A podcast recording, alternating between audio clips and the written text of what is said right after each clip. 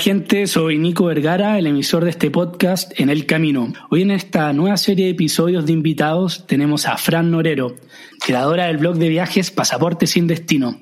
Con Fran nos conocemos de la Asociación de Blogueros de Viaje a Chile TV, donde somos miembros. Ella es tecnólogo médico de profesión, además de dar clases en una universidad, y así todo mantiene su blog Pasaporte sin Destino siempre activo y fresco. Es más, tiene un emprendimiento viajero, la pulsera viajera Help. Realmente no sé cómo lo hace para ser tan versátil. Bueno, de todo esto y de sus roles y su impulso de escribir es lo que vamos a hablar hoy día.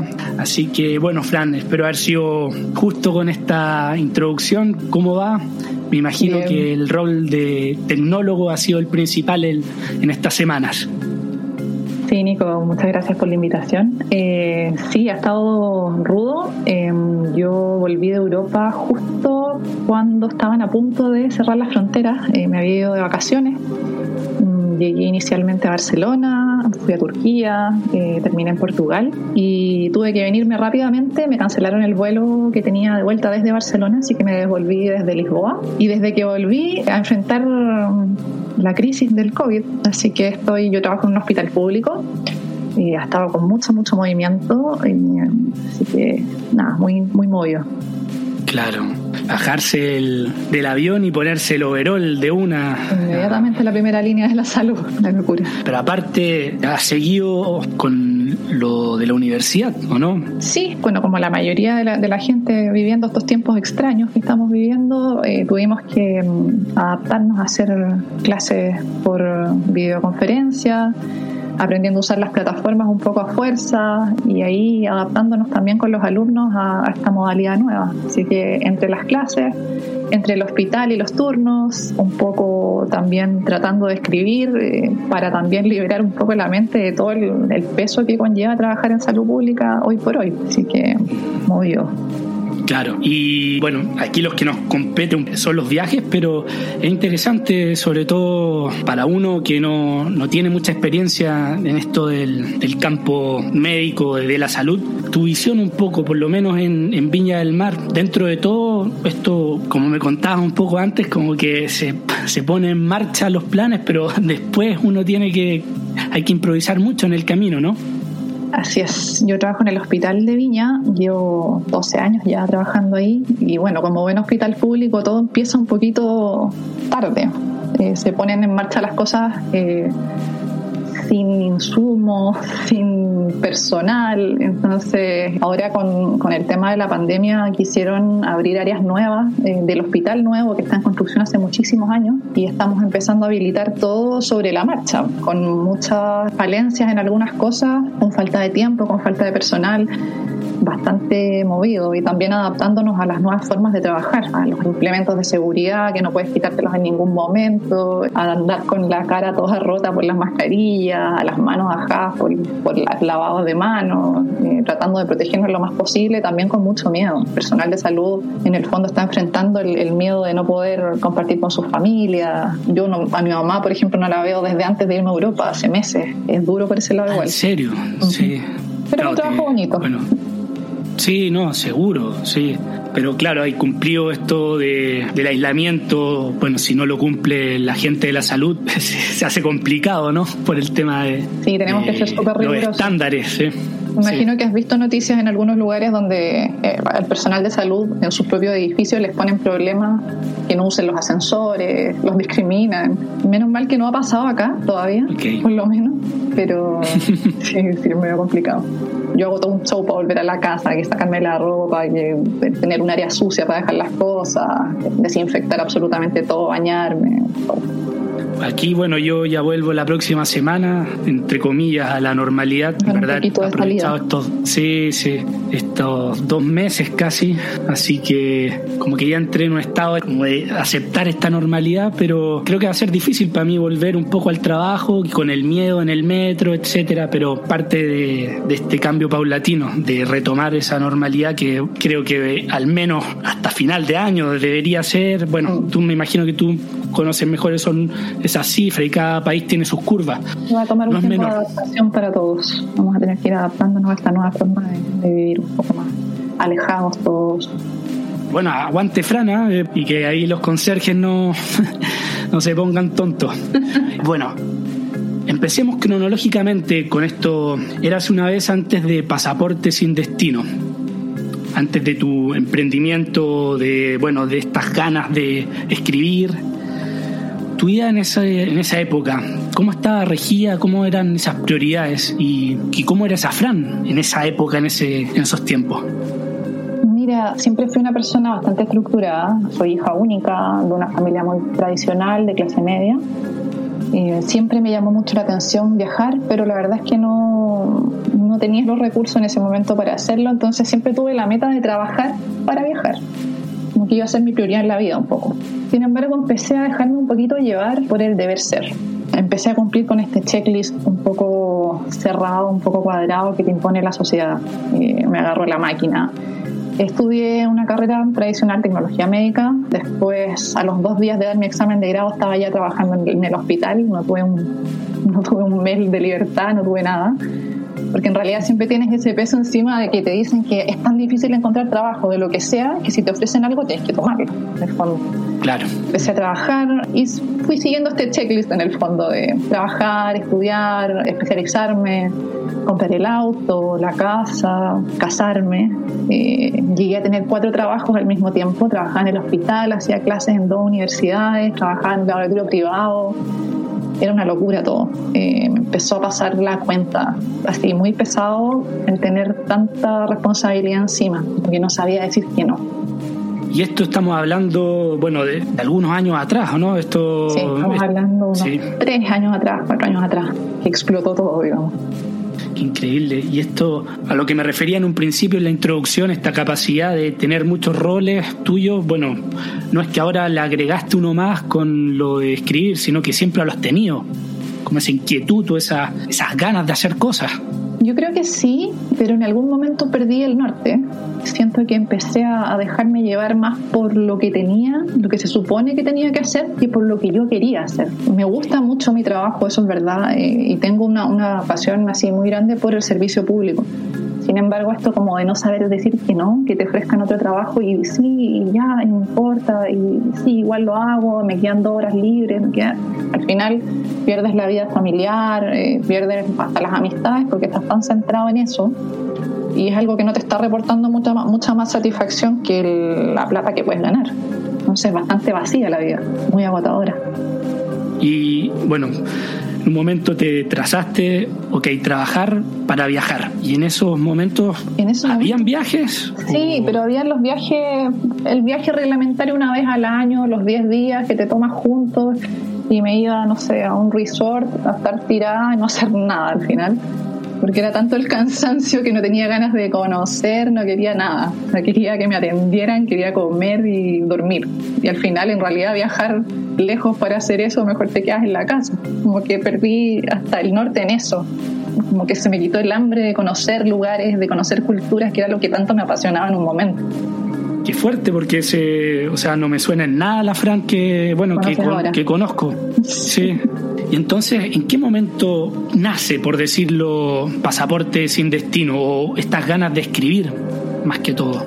Mira, antes de escribir me pasó que el peso de todo esto que te contaba recién eh, me fue oprimiendo mucho por situaciones familiares, eh, caí en una depresión grande, estaba muy metida en un hoyo muy oscuro, estuve con una licencia médica psiquiátrica por la depresión y también por la sobreexigencia tanto del trabajo, de tener tantos trabajos, como también la sobreexigencia de ciertas cosas que la sociedad te va exigiendo, sobre todo a las mujeres nos va exigiendo a algunos años de vida. El peso, por ejemplo, de la gente, de la familia que te molesta con el tema de los hijos. Yo para mí yo nunca nunca fue una meta en mi vida tener hijos. Nunca me lo planteé, no, no soy de esas mujeres que nacen con esa eh, con esas ganas tan grandes de formar una familia y me empezó a pasar la cuenta, me trataron pésimo, me trataron de egoísta, me trataron de cobarde, me trataron de inmadura por no querer tener hijos y era una decisión que a mí me parecía de absoluta responsabilidad social, sobre todo cómo están las cosas ahora. Es verdad. Y todas esas cosas eh, me hicieron caer en esta depresión y en ese momento como que algo me hizo clic y dije, bueno, me voy a preocupar de mí y de reencontrarme conmigo y las cosas que dejé de lado, las cosas que me gustaban tanto como el viajar. Y ahí hubo un viaje, hice un viaje prácticamente con puros desconocidos durante esa depresión al Salar de Uyuni. Me fui de San Pedro al Salar de Uyuni con un grupo de, eran dos argentinos, un mexicano, una chica de Georgia, que ahora somos prácticamente familia. Y en ese viaje... ¿En serio? Sí, sí, son como mis hermanos. en ese viaje me desconecté de todo, porque para empezar en el Salar de Uyuni no tenía señal absolutamente nada. Y un día en la noche me, me, vi a mí misma en un hostel de estos que están en la mitad del altiplano, desconectada absolutamente con viajeros de todas partes del mundo, de todas las edades, de todas las creencias, compartiendo y dándome cuenta que no hay una sola manera de ser feliz, que ellos estaban viviendo fuera de las normas y estaban teniendo vidas súper plenas. Y en el fondo me di cuenta que que podía ser como yo era, podía seguir viviendo con mi decisión de, por ejemplo, no tener hijos y ser absolutamente plena y feliz y dejar de preocuparme por lo que dijeran los demás. El darte cuenta de que hay mucha gente que vive fuera de, las, de estas reglas que te ponen, de lo que te quieren imponer, te quita mucho peso de encima. Y para mí fue crucial ese viaje, para mí fue muy, me cambió la vida, una revelación. Y de ahí en adelante empecé a escribir. En ese momento empecé a escribir.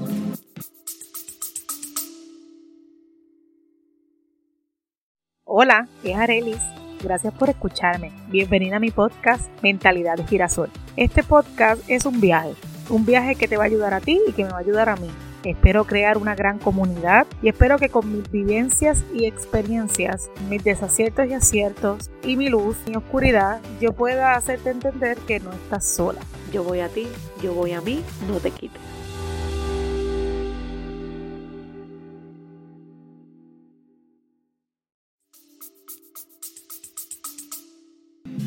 Así que Uyuni y esas vías como que, han salido de la caja y que, claro, que muestran que, hay otros caminos para, para ser feliz. Y en esa revelación, como lo llamas tú, Fran, ¿qué cambió para ti al volver? vivías en Viña en ese momento, ¿no? Sí, vivía en Viña. Em, cambió que decidí reencontrarme conmigo. Decidí darme el espacio para sentir en el medio de la, de la depresión todo lo que tenía que sentir, darme espacio para reencontrarme con lo que me gustaba. dije, bueno, siempre me gustó mucho viajar, tenía muchos cuadernos guardados de libretas de viaje, porque siempre anoto todo, porque soy súper volada y las cosas se me olvidan. Y, dije, bueno, voy a empezar a escribir todo esto que aprendí en, momentos en que estaba viajando, antes de que me, consumiera la maquinaria. Y también porque un poco los amigos me decían, ¿cómo lo haces para viajar si trabajas tanto? De alguna forma me organizaba igual y dije, bueno, lo mejor lo escribo y así no repito 20 veces lo mismo para que lo lean ahí. Pero nunca pensando que, que podía aprender el blog, viéndolo como algo muy, muy íntimo, casi muy familiar. Y, hoy, por ejemplo, yo me recuerdo en un momento conversando que no sabías que tenías miedo un poco que tus alumnos supieran que tenías un blog bueno, esto hace un par de años. Claro, eh, eso habla un poco de, de como la intimidad de dónde venía este proyecto de, bueno, hacer un blog, de, de un poco exponerse también. Sí, mira, cuando partí el blog no tenía cara, en el fondo era como si una persona anónima estuviera escribiendo pero al final te vas dando cuenta que la gente se empieza a identificar con los relatos y quieren saber quién me está escribiendo, de quién está detrás. Entonces al final terminé exponiéndome igual. Soy una persona súper tímida, súper reservada, entonces me costó. Sin embargo, es parte de mí al final. Así que tiene que ver un poco con el... Si estás entregando algo tan tuyo, hay que ponerle rostro y con mis alumnos ahora me pasa, lo voy viendo como con cada curso. Hay cursos que llego a hacer clases y ya me han visto en alguna parte, entonces inmediatamente me dicen, profe, usted escribe. Y en realidad siempre la respuesta ha sido súper bonita, nunca, nunca desubicada. me siguen mucho mis alumnos también. Ah, qué buena. Y, no, y les ah. gusta también saber que, un área tan distinta como el área de la salud tampoco es una limitante para poder seguir conociendo y seguir viviendo la pasión de viajar. Claro, totalmente, no, no son excluyentes. Claro. Ese impulso de, viajar o de, de salir a lo desconocido un poco es es universal, es parte del ser humano, no lo a, un, a una profesión o un oficio. Sí, bonito eso. Lo, sí, perdón, el planteamiento un poco del blog ahora es eh, mostrar que a pesar de trabajo, yo sigo trabajando, solo trabajo en dos lugares ahora, trabajo en el hospital de tiempo completo, sin embargo tengo un horario fijo que me permite salir muy temprano, porque entro a trabajar muy temprano, y la universidad se complementa muy bien con el hospital porque el hospital es un hospital docente, por lo tanto me permiten hacer actividades docentes sin que interfieran las dos cosas. Entonces eso me, me permite hacer muchas escapadas y es en lo que tengo enfocado el blog ahora. A ver, como para alguna persona que nunca escuchó de pasaporte sin destino, ¿cómo sería un poco, claro, lo que viene a, lo que acabas de explicar en todo caso, pero es un blog de viajes que... Que está enfocado en las escapadas. En, ok, en escapadas, sí. Sí, un poquito mostrar que, no sé, puedes estar trabajando, pero tal vez el viernes y aprovechando, por ejemplo, las low cost puedes estar viendo un atardecer en Lima o puedes irte a hacer un trekking eh, a la base de las Torres del Paine y estar de vuelta el lunes en tu trabajo. Pero tener estos momentos de aire y de vivir así a con. O sea, siguiéndote como que tiempos para, no sé, echarse un domingo a, no sé, a, a flojear, obviamente deben haber, pero en comparación al promedio del chileno, de la persona de donde sea, son es mucho menor. que le, he puesto harto como energía. O sea, es bueno ponerle energía y acción a la vida, a eso me refiero. Sí, pero sabes que eh, a diferencia de lo que mucha gente piensa, cuando estoy acá, cuando estoy en Viña, soy súper casera. Cuando estoy viajando soy muy intensa, pero cuando estoy en, mi casa, cuando estoy acá, no soy de carretear mucho, no soy de salir mucho, me gusta mucho estar en la casa. es extraño pero se siente bien también. Ahí está el equilibrio. El equilibrio, sí. Entonces, bueno, ya lo había mencionado un poco en la introducción. Bueno, ¿en qué momentos, por ejemplo, escribes o... Bueno, yo lo digo porque tengo solo un trabajo y, hago, hago mal incluso el blog, entonces como que a mí me, sorprende como esa... de haber una estructura. Bueno, lo, nombraste en el principio. Mira, en general escribo mucho en los trayectos. Los trayectos me sirven mucho para ir descargando, para ir vaciando la cabeza. Y mientras estoy viajando siempre ando con las libretas, entonces voy haciendo punteos de cosas que me parecen interesantes, sobre todo esos lugares que son un poquito como joyas escondidas que de pronto estás en una ciudad que es muy conocida, pero hay pequeños lugares que no son tan conocidos y que vale la pena darles un espacio. Entonces, los trayectos para mí son cruciales para escribir. Y mm, en la vida mm, cotidiana, tengo un horario que te contaba, entro muy temprano, entro a las 7, salgo a las 4, en los días viernes salgo a las 3 entonces, igual tengo algunos tiempos muertos en los que aprovecho de editar fotos y todo eso anexo al, al escribir, y conocemos que conlleva un blog. que de pronto necesita más tiempo que el escribir. Sí, es verdad. sí. Y así lo hago y, la verdad me entretiene mucho y es súper gratificante de pronto ver gente que te lee, que se te etiqueta en una publicación de que está en, algún lugar que visitaste o que tomó alguna de tus recomendaciones y, lo está disfrutando. claro. Llena, eso. Sí, sí, sí, esa es la parte bonita, yo creo, ¿ah?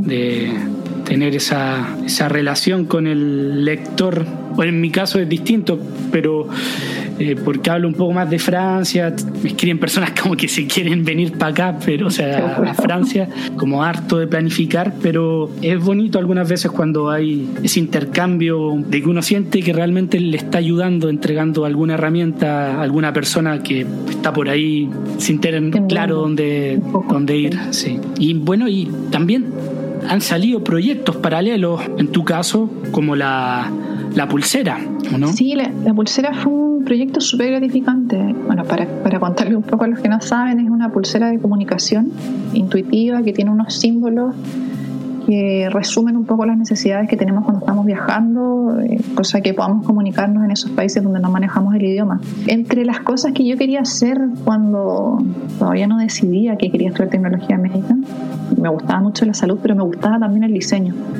Y no, no se dio que estudiara diseño, se dio que me metiera en salud. Y esto un poco me, me llevó de vuelta a esos momentos, este proyecto. Y, y el proyecto tuvo betas súper bonitas, porque, bueno, si bien es un producto comercial que me genera plata para seguir viajando, también tuvo una beta social interesante. Le dimos un giro trabajando con los inmigrantes haitianos. Fue súper bonito el proyecto, un poco para también ayudarles a ellos a comunicarse acá y a la inversión que les significaba llegar a un país donde conocían totalmente el idioma. Así que fue muy gratificante por ese lado, por la parte social y también por la parte de, del reinventarse, de reconectarte con las cosas que te gustan. Fue un proyecto muy, muy querido, todavía muy querido por mí. Ah, qué bonito eso. Las puertas en verdad, bueno, algunas sí, pero hay algunas que no, uno piensa que se cerraron para siempre, pero uno nunca sabe, como esto del diseño que decías. Y fue súper loco porque poco después de que, de que hice el lanzamiento de la pulsera me nominaron a un Premio Nacional de Diseño. ¿En serio?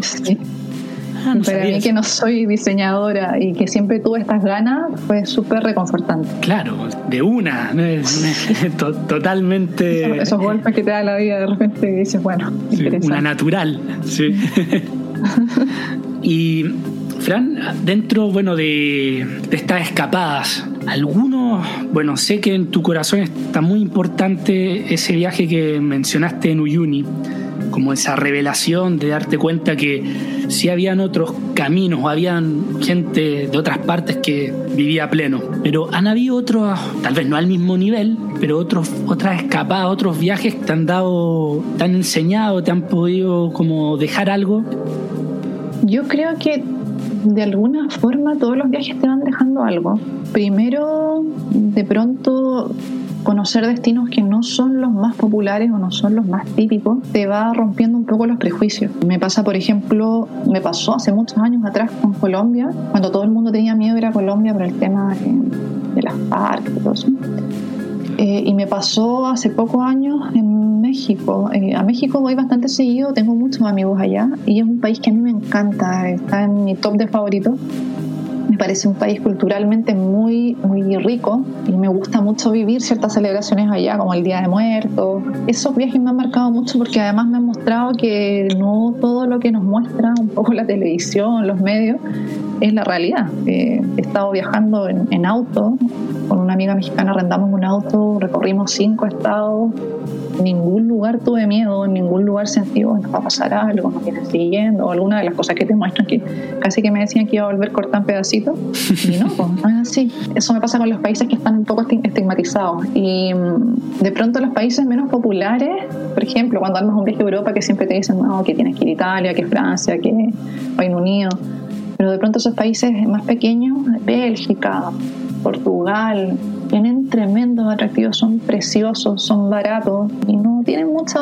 visibilidad. Esos viajes me han marcado mal. Sí, tu, último viaje fue, bueno, ya lo mencionaba en el inicio, desde Portugal. Claro, sí, pero ahí viene quedándome mucho más tiempo del que pensaba por el tema del COVID y de los pasajes y absolutamente enamorada de Portugal. ¿Y te repatriaron con cuarentena o fue sin cuarentena la, la repatriada? Mira, no fue repatriación por parte del Estado, porque alcancé a viajar por mi cuenta. Tuve que finalmente sacar un pasaje por mi cuenta desde Lisboa, que me salió bastante más caro, eh, haciendo escala en Sao Paulo, en Guarulhos. Y claro, tuve que llegar inmediatamente a hacer los 14 días de cuarentena.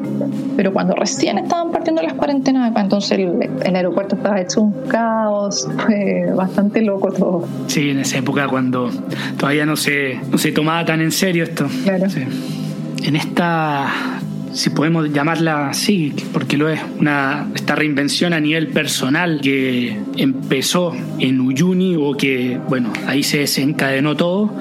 ¿Qué, ¿Qué podrías decir que has ganado con respecto a eso? ¿Has llevado a cabo a la acción algunos proyectos como esto, lo que mencionas del blog, la pulsera? Entonces ahí está claro, pero entonces, ¿qué es lo que has ganado como a nivel personal después de, de este episodio en Uyuni? Yo creo que lo más importante es que aprendí a, aceptarme sin juzgarme. Eh, y a ser fiel a, mí misma, en el fondo, para no repetir los mismos errores a futuro. A ser fiel a las cosas que me gustan, a no caer ante el peso de, de lo que los demás esperan de mí o lo que los demás quieren de mí. En el fondo, yo creo que eso ha sido lo más importante, no, a no dejar que el, que el peso de estas responsabilidades impuestas un poco me opriman de tal forma que me pierda de mí otra vez. Al final es un poco que no importa lo que digan, porque cada persona te va a juzgar desde sus propias insatisfacciones, desde sus propios prejuicios. Entonces, dejar un poco de lado el, el qué dirán y, y, vivir la vida a concho, intensa, sin mm. perder momentos y ojalá um, ir dejando huellas positivas también. Claro, sí. Eso yo creo que es lo más, lo más importante. Y, y bueno, con el blog, lo que te contabas, ha sido un proyecto muy bonito para mí y, y que ha dado frutos que nunca me imaginé Ahora, por ejemplo, viajar prácticamente se paga con el blog. Estoy prácticamente gastando lo que, de lo que trabajo, sino que se está pagando con el blog. Y muchas veces eh, también recibo invitaciones a conocer lugares de organizaciones de turismo que quieren dar a conocer lugares a, la gente a la que yo le escribo y, es súper bonito en el fondo poder hacer algo que te gusta tanto como es viajar, que te estén invitando por la misma pasión que le pusiste al proyecto. Ha sido muy, muy enriquecedor. Qué bien eso. ¿eh? Y bueno, ya volviendo al, al, soñar, a planificar, no sé, próximos viajes o, o, aventuras que se han quedado en pausa por, por las circunstancias, ¿qué, ¿qué, vendría a ser como algún viaje le tienes ganas? Mira, le tenía muchas ganas a Asia, pero va a estar descartado por un tiempo, yo creo. Sí. Así sí. que próximos en la lista. Bueno, se me canceló un viaje que tenía ahora a Uruguay, que tenía muchas ganas de volver, así como en plan ah, escapada cortito. Y mm, volver a México probablemente, y así como en los topes de las cosas que quisiera conocer con muchas ganas, está Islandia, está mm, Croacia y bueno, Japón, que yo creo que voy a esperar un poquito para retomar esa idea. Sí, yo, igual, sobre todo, sí, Japón, como no sé, su cultura me, me, llama mucho la atención, pero bueno, habrá que esperar. Bueno, ahora todo está un poco en pausa, pero si nos puedes contar un poco qué estás haciendo actualmente, no sé si puedes recomendar alguna cosa, no sé, tal vez una serie, película o, o algo, una cosa personal tuya que te, que te, haya, que te haya gustado, te haya marcado últimamente. Mira, la verdad es que así como las semanas que estoy teniendo libres de turno, me estoy dedicando mucho a la casa y a, a proyectos que tenía un poco votados por, por tiempo. Me estoy dedicando mucho a la jardinería es algo ah, pero eso es bacán. Nunca se me dio bien. La verdad es que además con, con, esto de estar como permanentemente viajando, un desastre, se me olvidaba regar siempre. Ahora estoy empezando de nuevo la huerta en, en el balcón y preocupándome de proyectos que, que tenía a armar muebles, ese tipo de cosas. La verdad no, no he visto tantas, tantas series ni tantas películas ahora, me he dedicado a eso y un poco ordenar mis ideas también del último viaje, eh, pensando también cómo hacer esto de viajar después de, del, del COVID qué cosas van a cambiar. Por ejemplo, de las últimas cosas que dejaron de hacerse antes de que yo volviera a Europa fueron los, los free walking tours. Fueron de los últimos tours que se podían hacer porque se hacían en espacios al aire libre, con poca gente. Yo creo que van a tener un, un momento de, de, auge cuando todo esto se, se vuelva a reactivar. Porque es una modalidad que en el fondo permite el distanciamiento social. Eh, y permite lugares ventilados, sí. creo que va, va, a funcionar bastante bien, más que ir a meterse a lugares cerrados o esto. Y luego, el otro impacto que encuentro que va a ser súper positivo para, para, el turismo en general es que se va a acabar el turismo de grandes masas. No vamos a tener esos grupos de 40, 50 personas llenándolo todo, un poco destruyendo también las ciudades. Creo que sí. va a ser, buscándole un impacto positivo a esto, va a ser bueno, vivir el, el, sí. el viajar de otra forma. Sí, igual le he dado vuelta. Sí, me gustaría escribir pronto acerca de eso, pero hay que, hay que informarse un poco más. Así que vale por ahí, por esa, por esos datos. Así que bueno, bueno, Fran, gracias por, por acompañar acá. Y si quieren saber en qué está Fran y seguirla, comparte aquí tus, tus coordenadas ahí en, en las redes por favor. Me encuentran en todas las redes como Pasaporte Sin Destino, así que los invito a, a, ir a ver un poco en vivo lo que, lo que estoy haciendo y por dónde ando. Por ahora me van a ver lo más probable en mi balcón, pero en un futuro espero retomar las escapadas. ya, buenísimo, sí. Ya, Fran, muchas gracias y bueno, espero que todo vaya bien ahí, en, sobre todo con la parte de la primera línea de la salud y gracias, bueno, por la entrevista también. Así que, bueno, un abrazo. Un abrazo.